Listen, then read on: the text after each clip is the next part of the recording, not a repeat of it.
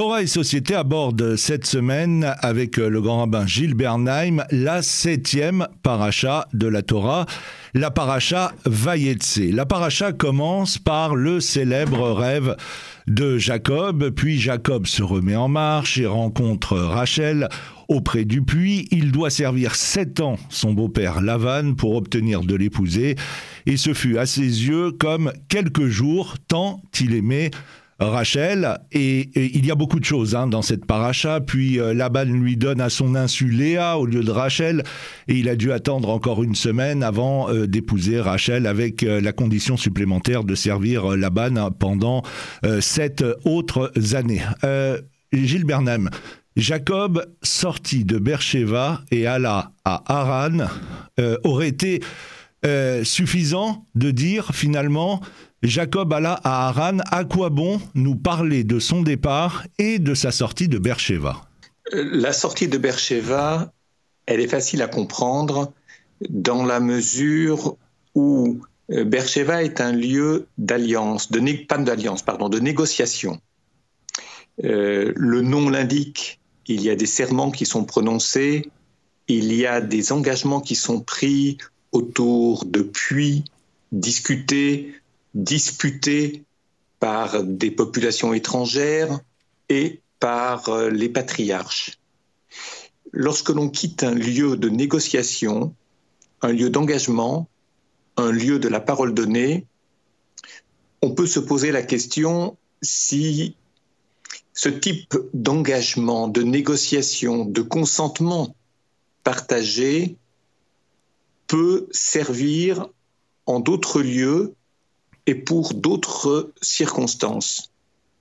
De fait, nous savons qu'à partir de là, et je réponds à la deuxième partie de votre question, il quitte Beersheba pour mettre ce qui a été réussi par les patriarches à Beersheba à l'épreuve de la réalité. Et pour la faire court, nous verrons très tôt dans la paracha qu'avec euh, Lavan, qui est un membre de sa famille, éloigné dans la géographie, mais proche par les liens du sang, qu'il s'agit là d'un homme sans parole, pour qui la négociation ne passe pas par la confiance, elle passe par la ruse. Autrement dit, par la capacité à défaire les engagements qui ont été pris pour n'en faire qu'à sa guise, je dirais, peut-être est-il le meilleur commerçant du monde. Hmm. Je parle de Laval, bien entendu. Et la notion même de confiance et d'engagement à Beersheba, là où il va se trouver, aux côtés de Lavan, perd tout son sens. Échec sur toute la ligne. Euh, Rabino indique que la paracha veut nous éclairer sur le fait qu'il y a une réalité dichotomique qui contraint les hommes à se diviser en euh, deux positions possibles ou deux catégories possibles, soit être injuste, soit être un euh, non juste, un méchant pour, euh, pour simplifier. c'est la chose ou son contraire, et ce n'est pas une vision simpliste du monde en bien ou en mal, dit Rabino Bechaye, c'est la réalité comme dans une balance, ou bien le plateau monte, ou bien il descend selon l'orientation que l'on donne à nos actes. Et au chapitre 30 de Devarim, cela et dit clairement, j'ai placé devant toi la vie et la mort, choisis la vie, donc vraiment la mort et vraiment la vie. Oui, alors il faut bien donner son sens au mot vie et au mot mort. Euh, les bons le sont rarement de manière totale, ils le sont de manière globale, voire de manière majoritaire, voire très majoritaire, mais nul peut dire qu'il est bon en toutes circonstances, sauf à se prendre pour le bon Dieu. Les méchants ne sont pas nécessairement méchants en toutes circonstances. Je mets de côté certaines catégories cliniques qui échappent à la raison rationnelle, mais de fait, lorsque l'on parle de choisir le bien, de choisir entre le bien et le mal, c'est une chose. Choisir entre la vie et la mort, c'est une autre chose. C'est d'ailleurs la raison pour laquelle, dans le Deutéronome, dans le livre de Devarim, ces expressions ne sont pas confondues, je dirais qu'elles ne sont pas isomorphiques, elles ne se recouvrent pas, elles sont différenciées, pour ne pas dire distanciées dans le texte. La vie, c'est une grande lucidité qui est demandée à Israël, à savoir que entre les bons et les méchants, il peut y avoir du mal chez les bons et il peut y avoir du bien chez les méchants, quelle que soit la tendance majoritaire chez chacun d'entre eux. La grande lucidité qui est demandée, l'esprit de discernement qui est exigé ou qui est demandé à Israël, c'est précisément d'échapper à la vision manichéenne du monde et de voir le bien là où il se trouve réellement et pas là où on se le représente a priori, et le mal pareil. Les frontières sont très ténues parfois entre la vie, entre le bien et le mal. Elles sont ténues, elles sont parfois très courbes, c'est-à-dire euh, non pas tranchées, mais sinueuses. Il y a des gens qui prônent la guerre pour le bien de l'homme. Il y a des gens qui prônent la paix, mais ça débouche sur des désastres. C'est peut-être ainsi que, et je le comprends au travers de certains commentaires, dont le Ramban dans la Chassidoute chez Rabbi Tzadok Cohen de Lublin et chez tant d'autres maîtres, ce que l'on attend d'Israël, c'est non seulement de faire le bien et non pas le mal, mais accéder à cette faculté de discernement que l'on appelle la vie, la vie non pas simplement au sens biologique de la reproduction, la vie ou la mort, vivre ou mourir, mais au sens de la lucidité. Alors on va aborder euh, à présent le rêve de Jacob avec euh, cette euh, célèbre échelle. Le Rav Horowitz dit que Ishkav, il se coucha, doit être lu en deux mots. les lettres Yud Chin pour Yesh et Kavbet. Et il nous apprend alors qu'il s'agit de ce Yesh dont parlent les proverbes, qu'il s'agit de la plénitude du monde qui vient et que la tradition interprète ce verset euh, des proverbes comme l'aboutissement du juste qui reçoit 310 mondes, qui est la valeur numérique de Yesh. Oui, euh, les 310 mondes que le monde, que Jacob, notre patriarche, le juste ici, reçoit, ces 310 mondes sont issus de son rêve de l'échelle. C'est-à-dire que les 310 mondes ne sont pas nécessairement, et c'est ce qu'expliquent certains courants kabbalistes comme le Ramchal et d'autres, euh, ne sont pas nécessairement ce que l'on croit, c'est-à-dire des arrière-mondes. Lorsqu'on dit 310 mondes, c'est magique, c'est mystérieux. On ne sait pas les, on ne sait pas les dénommer, chacun de ces mondes. Et ce que dit le Ramchal, il n'est pas le seul, le Gaon de Vilna l'enseigne de la même façon, à savoir, nous vivons dans un monde, mais un monde qui est subdivisé en de multiples mondes, je veux dire des mondes, des situations, des moments de la vie qui obéissent à des règles différentes. Et ces règles sont tellement différentes qu'on les assimile volontiers aux règlements d'un pays, c'est-à-dire aux lois d'un pays qui peuvent être radicalement différentes de celles d'un autre pays. On ne parlera pas de pays, on parlera de monde, des cultures, des religions différentes, des humanités différentes, des manières d'être homme, des manières de se comporter, des économies, des lois du droit, des droits différents. Ça, c'est ce qu'on appelle dans la terminologie, je dirais, du Midrash, mais surtout de la Kabbale, c'est surtout cela qui est tellement difficile à comprendre. C'est ainsi qu'il faut entendre au départ pour éviter de prononcer des paroles magiques c'est ainsi qu'il faut comprendre ces notions de monde. Alors, euh, on parlait juste avant la pause, justement, de, euh, du terme il se coucha, euh, ishkav, qui indique encore cet être plein yesh, eh bien, il est celui du kavbet, qui est le chiffre des 22 lettres de la Torah par l'alphabet hébraïque, et il démontre, c'est ce que dit le Sefer Yetzira, et il démontre toute la richesse et l'organisation du sens de, ces, de ce 22 qui se place dans de multiples dynamiques, celle du 3, des 7 jours, des 12 tribus, des offrandes, des bijoux. Cela veut dire, selon aussi l'interprétation de Rachi, sur la bienfaisance du juste, tout ce qui va se réaliser dans la vie de Jacob et ensuite dans l'organisation du peuple, jusque dans l'organisation du camp, du sanctuaire, du temps, tout cela s'ouvre à partir de l'abandon confiant de Jacob dans un rêve de confiance. Oui, il est couché, le yesh, les mondes dont nous avons tout à l'heure parlé, et ce que vous venez d'ajouter maintenant, et la littérature de la Kabbale est riche sur un tel sujet comme sur tant d'autres, ce rêve, c'est une prise d'engagement. Plus exactement, aussi curieux que ça puisse paraître, s'assurer que Jacob, Yaakov lucide sur les épreuves qu'il va rencontrer ou vers lesquelles il se dirige. Cette lucidité, elle passe par le rêve. C'est-à-dire qu'il ne suffit pas de dire, de vouloir et de ne pas être capable. On dirait dans un langage moderne, ou disons dans une culture moderne, on dirait que ça le travaille jusque dans son inconscient. Ça monte, ça descend, ça s'élève, ça revient vers lui. Il y a des choses qui s'échappent et qui ne reviennent pas. Les anges vont disparaître. Autrement dit, les anges ne le protégeront pas chez Laban.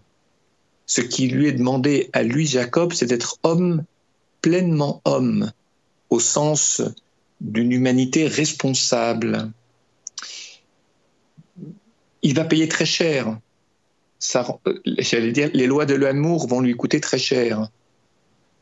Pour devenir le mari de Rachel, il va devoir travailler de nombreuses années, il va être trompé. Et qui plus est, il épouse une femme qui s'avérera stérile, en tous les cas longtemps, avec laquelle il y a à la fois, je dirais, beaucoup de respect, beaucoup de passion également, mais parfois des récriminations ou des erreurs qui sont commises de la part de Yaakov vis-à-vis de Rachel. Cela, nous le voyons à la fin de la paracha. C'est une histoire qui est très compliquée et je comprends d'autant mieux à la lecture des quelques commentaires kabbalistes qui me reviennent à l'esprit combien cette nuit, ce rêve de l'échelle a dû être important, a dû être éprouvant également. Sa tête est sur une pierre, alors évidemment, la symbolique de la pierre peut recouvrir beaucoup de choses, mais il n'empêche que la pierre, elle est dure.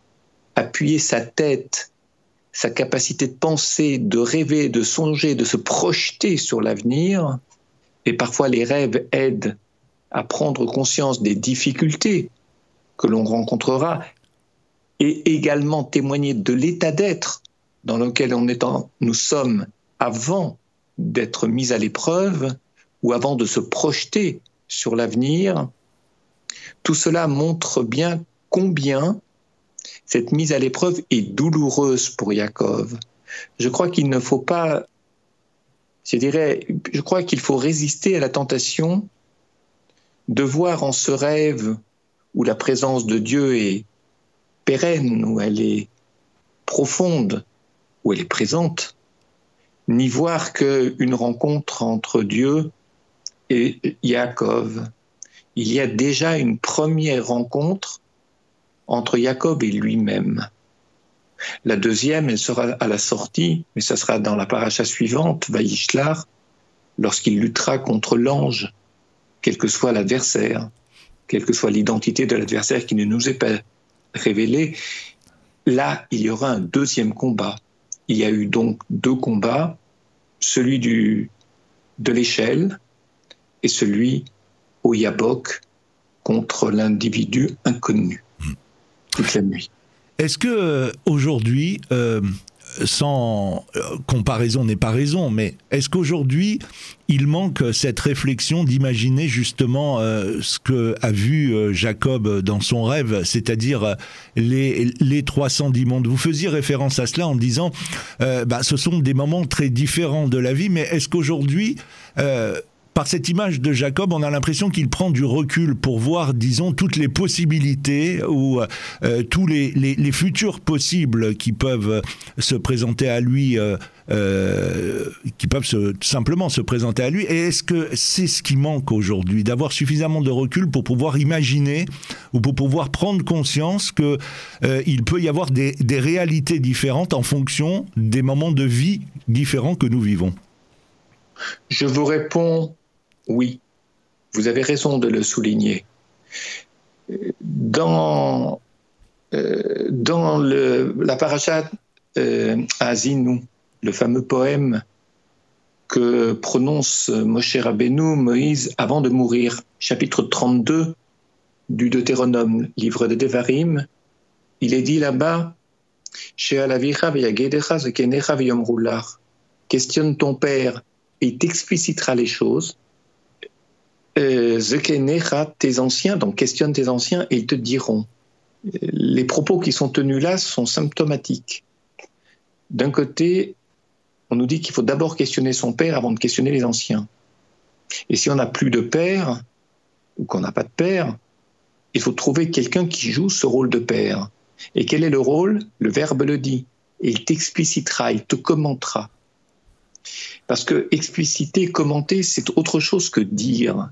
Dire a quelque chose de péremptoire. Les anciens disent, ils affirment une autorité. Ce sont des paroles de conclusion.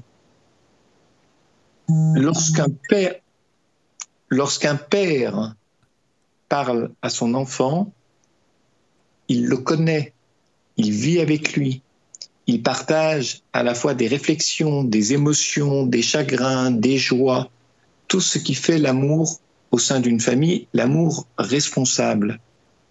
Et de ce fait, dans le meilleur des cas, bien sûr, un parent sait parler à la mesure de la capacité d'entendement de l'enfant. Il tient compte qu'un enfant est différent d'un autre enfant et qu'au sein d'une même famille, les enfants peuvent être différents même lorsqu'ils ont les mêmes parents il cherche, il essaye en tout cas d'en tenir compte. Par contre, lorsqu'on cite Maïmonide, ou qu'on cite le Gaon de Vilna, ou qu'on cite tel ou tel dans l'histoire de la littérature rabbinique, on cite des hommes qui ont beaucoup étudié, beaucoup réfléchi, et qui disent des vérités pour tout temps et en tout lieu, mais pas pour en toutes circonstances. Je veux dire par là, en tout temps et en tout lieu, il y a ce qu'on appelle un noyau dur dans cette parole qui est pérenne, qui est éternelle. Mais il y a une différence que nous avons souvent soulignée à cette antenne entre une parole vraie et une parole juste. Toute parole vraie nécessite d'être entendue, reformulée, adaptée, non pas nécessairement dans ses conclusions, mais dans la manière déjà de le dire, selon le lieu, le temps et les circonstances. Et beaucoup de gens tiennent des paroles génériques, des paroles profondément vraies, que je respecte et que j'espère j'honore, mais pas toujours justes, parce qu'ils ne connaissent pas suffisamment la réalité du monde. Et pour reprendre vos propos qui sont issus de la tradition kabbaliste, ils ne connaissent pas les 300 et quelques mondes. C'est ça le problème.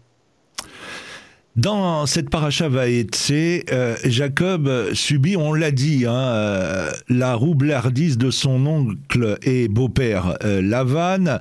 on, a évoqué qu'il est, il était obligé d'attendre sept ans pour épouser Rachel, puis finalement il se retrouve avec Léa. Et d'ailleurs, il y a une scène qui est qui est incroyable. C'est la scène, c'est une scène de ménage. Au matin, lorsque euh, Jacob s'aperçut qu'il s'était uni à Léa et non à euh, Rachel, il traita Léa de trompeuse, de fille de trompeuse, et Léa lui rétorqua qu'elle n'avait pas de leçon à recevoir d'un homme qui avait trompé son frère et son père.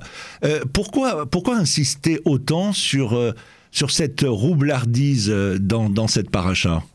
Écoutez, il y a des midrashim qui répondent, en tout cas un midrash qui répond à cette question, ou qui me semble répondre à cette question. Je ne dis pas que la question se résume, elle est plus complexe que la réponse d'un midrash, mais je le mentionne quand même. Léa était au départ réservée à Esav et Rachel était réservée à Yaakov. Lorsqu'on connaît les qualités je dirais, la droiture de, Léa, on peut comprendre qu'elle ne rêvait pas d'épouser Esav. Elle avait droit d'être jalouse, sans doute voulait-elle épouser Yaakov. Le problème, c'est qu'un homme ne pousse pas de sœurs, a priori. Alors là, il a épousé deux sœurs, Alors on dira, oui, mais c'est avant le Matan Torah, et les interdits, les lois négatives, les lois positives, ce sont deux catégories différentes. L'une était déjà respectée par les patriarches, l'autre ne l'était pas encore, avant Matan Torah en tout cas. Mais ici, elle se retrouve mariée avec Yaakov. Et d'une certaine façon, elle dit une vérité, c'est que si les choses s'étaient passées naturellement, naturellement, eh bien, elle aurait été mariée à Esav s'il n'y avait eu ce conflit entre Jacob et Esav. Et elle profite, j'allais dire, de ce, pardonnez-moi, mais de ce, comme on dit, on passe par un trou d'aiguille. Elle profite de cette circonstance qui lui est apportée. Cette circonstance très particulière de la nuit, de la tromperie de son père, pour profiter et ne pas être mariée à Esav.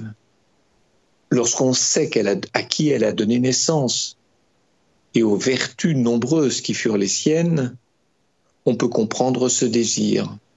D'autant que mieux vaut être la rivale de sa sœur, elle ne l'est pas tant que ça, puisqu'elle, euh, Rachel a donné les signes à Léa, le code en quelque sorte de la relation qui devait s'établir entre Rachel et Yaakov pour que celle-ci ne soit pas démasquée. Et, en ce sens, il épouse, lui, Yaakov, ensuite une femme qui a favorisé la non-reconnaissance physique de Rachel, de Léa, et la non-reconnaissance au niveau du langage de la parole tronquée qui fut celle de Léa en guise de parole de Rachel. C'est ce qu'on appelle des couples assortis, au travers de ce qu'elle dénonce chez Yaakov. Il s'était fait pour s'entendre. Euh, en conclusion, on va laisser la parole à, Rabbi Yaakov euh, Abu Hatzera qui fait la synthèse de tous les sens abordés dans cette paracha. En effet, les différents commentateurs montrent euh, combien Yaakov, et c'est surtout l'aspect kabbalistique hein, qui rentre beaucoup en, jeu dans les explications de cette paracha, combien Yaakov était juste, vivant dans la présence divine.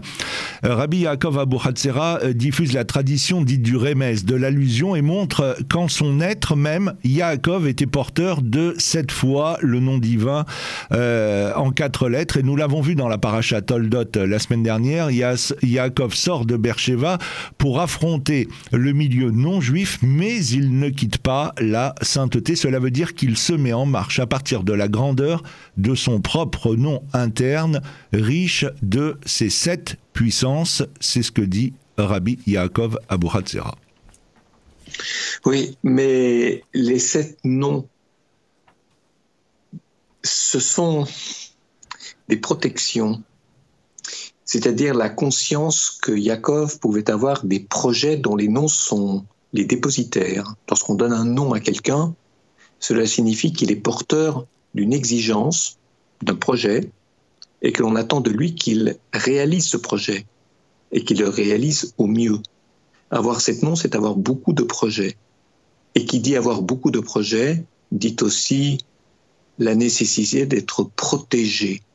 Et je comprends assez bien, dans, de par, la littérature, par la littérature kabbaliste, à la fois combien la tâche, les tâches de Yaakov sont nombreuses et complexes, et en même temps combien il a besoin d'être protégé, je ne sais pas si être protégé par des anges, certains commentaires kabbalistes disent qu'il était protégé par sept anges, comme si chacun de ces projets dont il était le porteur nécessitait d'être protégé, non pas pour donner magiquement la victoire à Yaakov, mais pour le mettre en situation de pouvoir au moins tenter de réaliser ce projet, et qu'il n'y ait pas pour des raisons, je dirais, circonstanciées, circonstancielles, pardon, tout à coup un oubli d'un projet ou l'impossibilité euh, de pouvoir euh, se confronter à la mise en œuvre du projet. C'est à cela que servent des anges, à vous mettre sur les rails. Ils n'ont pas de médicament magique pour vous permettre euh, de gagner tous les combats. Ils sont, ils les porteurs de la transcendance, pour parler du divin. Gilles Bernheim, je vous remercie. Ainsi s'achève euh, cette nouvelle émission de Torah et Société. On se donne bien évidemment rendez-vous la semaine prochaine. Bonsoir. Bonsoir.